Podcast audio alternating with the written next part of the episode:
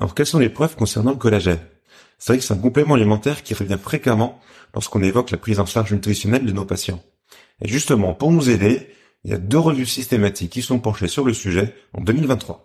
Alors ce qui leur sort, c'est que si on connaît bien le rôle du collagène dans l'homéostasie et la santé articulaire, ça commence à devenir un peu moins probant quand on s'intéresse à sa supplémentation dans un cadre clinique. La majorité des études sont concentrées sur l'arthrose de genou et les résultats sont quand même assez peu probants. Au maximum, l'efficacité est modérée, et dans la plupart des cas, elle est quasi insignifiante. Un seul article s'est intéressé aux tendinopathies, d'Achille plus précisément, et il mériterait une vidéo à lui tout seul tellement il est critiquable, avec un bénéfice qui est quand même très léger. En final, ce que je peux dire sur le collagène, c'est que c'est un petit peu comme le tape.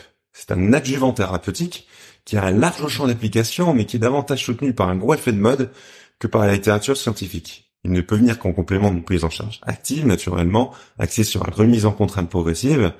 Et si jamais on doit le recommander à un patient, on doit quand même se poser la question du rapport coût-efficacité, qui est quand même assez défavorable. Si jamais le sujet de la nutrition et des conseils qu'on peut apporter à nos patients t'intéresse, sache qu'il y a une formation qui est faite pour toi, et justement, ça se passe sur terrain.